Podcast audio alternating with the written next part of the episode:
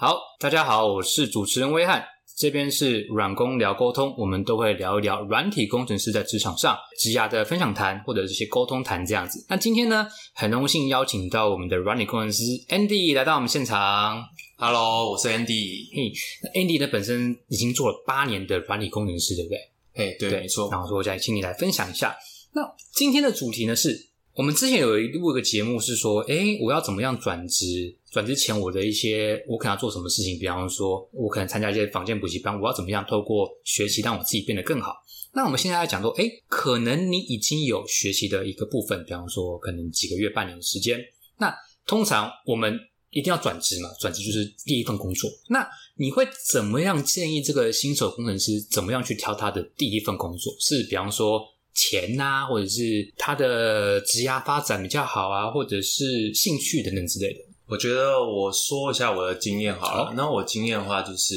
像之前有提到，就是我是在在资策会，资策会学完之后，资策会其实有一个嗯成果发表会。那这个成果发表会，它会邀请很多间就是厂商，这些厂商、这些公司啊，他有兴趣或者说他有意愿去招募这些刚转职完的工程师。那我觉得这是一个很好的机会啦，就是如果如果你怀疑说哦，你学完这个你找不到工作的话，我觉得是不用担心。就是在这个呃面试，应该说最后这个成成果发表会完之后，基本上每个厂商都会跟大家面试，嗯，然后会去找他们想要的想要的人，你也不用担心说你都都没有人找你怎么办？我基本上我们全班嗯整个班呃那时候大概四十个人，每个人都有面试机会，而且每个人也都有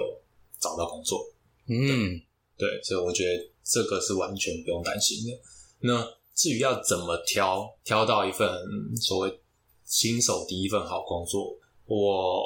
那时候想法是这样啊，就是要找就是可以可以学习的地方啊，学习的地方。对，比较好学习的地方。所以，呃，所以我觉得要找的应该是稍微有一定规模，你不能说你你去问他说，哎，这个工作同事有有谁？没有，没有，没有同事，就只有你一个人，因为你你要把他要把你直接派到某一间公司去，然后驻点在那边帮他修东西。嗯那我觉得这样的话是很很难学习，因为基本上你就靠自己了，然后你也没有人教你，然后你就随便看他的系统，然后以为他系统是怎么样做的，然后你就以氧化物。我觉得这样学习不太 OK。比较好的是，呃，至少有一个你们 team 里面有一个比较资深的人，或是两三个比较资深的人，那可以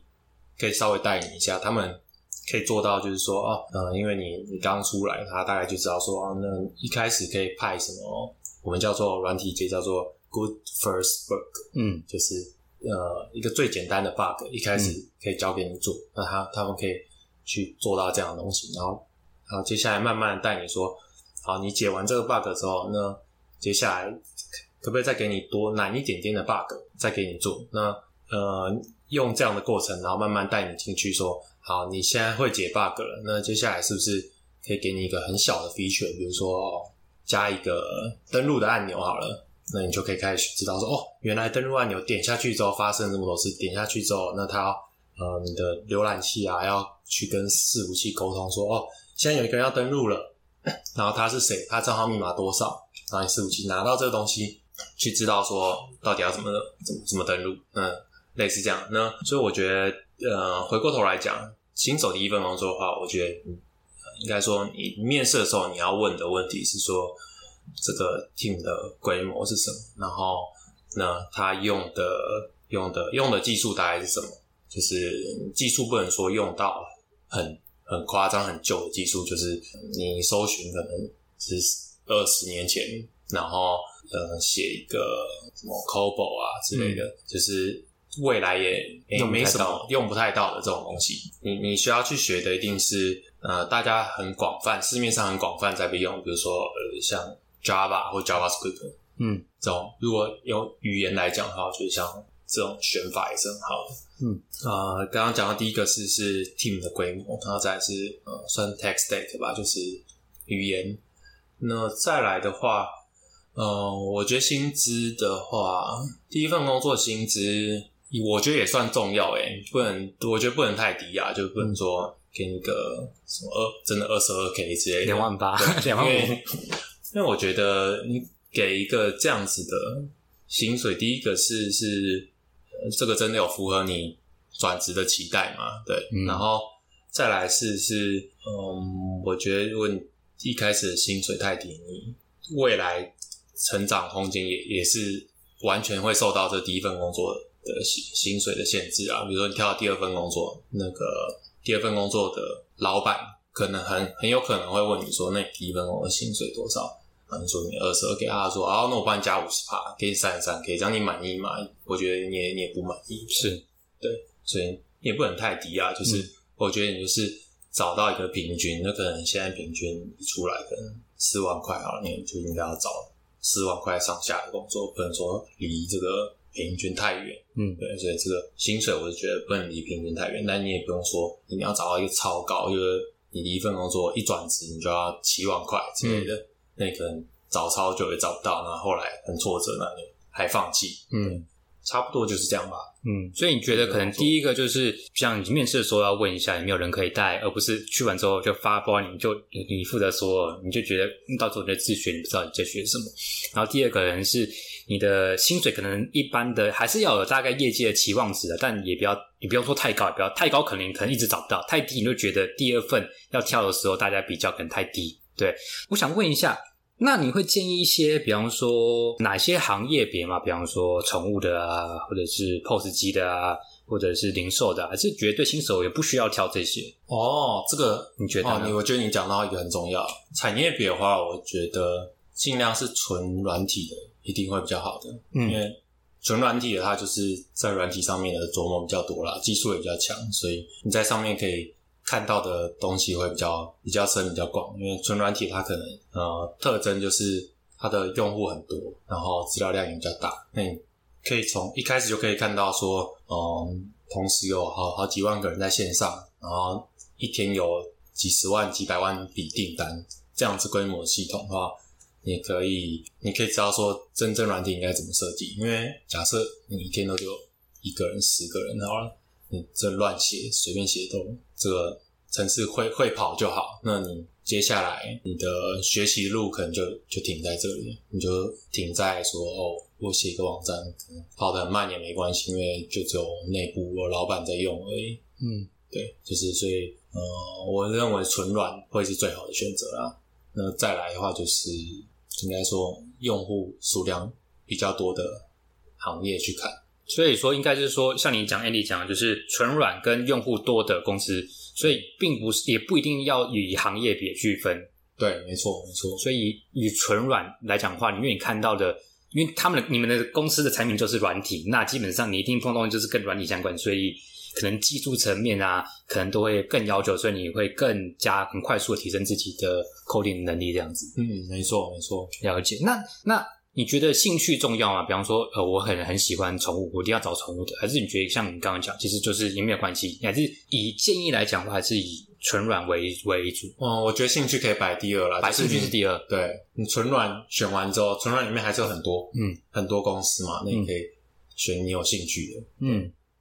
对啊，你特别喜欢电商，那你就会去电商；你喜欢直播的，你可以去直播的公司。了解。那我想问一下，那假如说你在找第一份工作的时候啊，通常在面试的时候，你会建议怎么样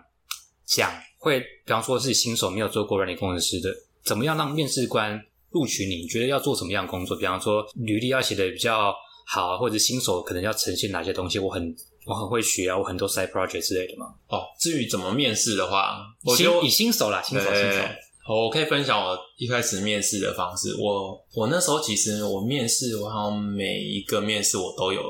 我大概是面试了七八间公司，全部都有录取。嗯然后，但但是现在回想起来，我觉得我那时候面试也也是蛮蛮可爱的啦。嗯就是我那时候履历，因为你也知道，就是大学当兵毕业，嗯然后去了一个职测会，然后学了一些东西。那其实履历上面也其实也不不太清楚要写什么啦，因为你说你写 side project，你其实也是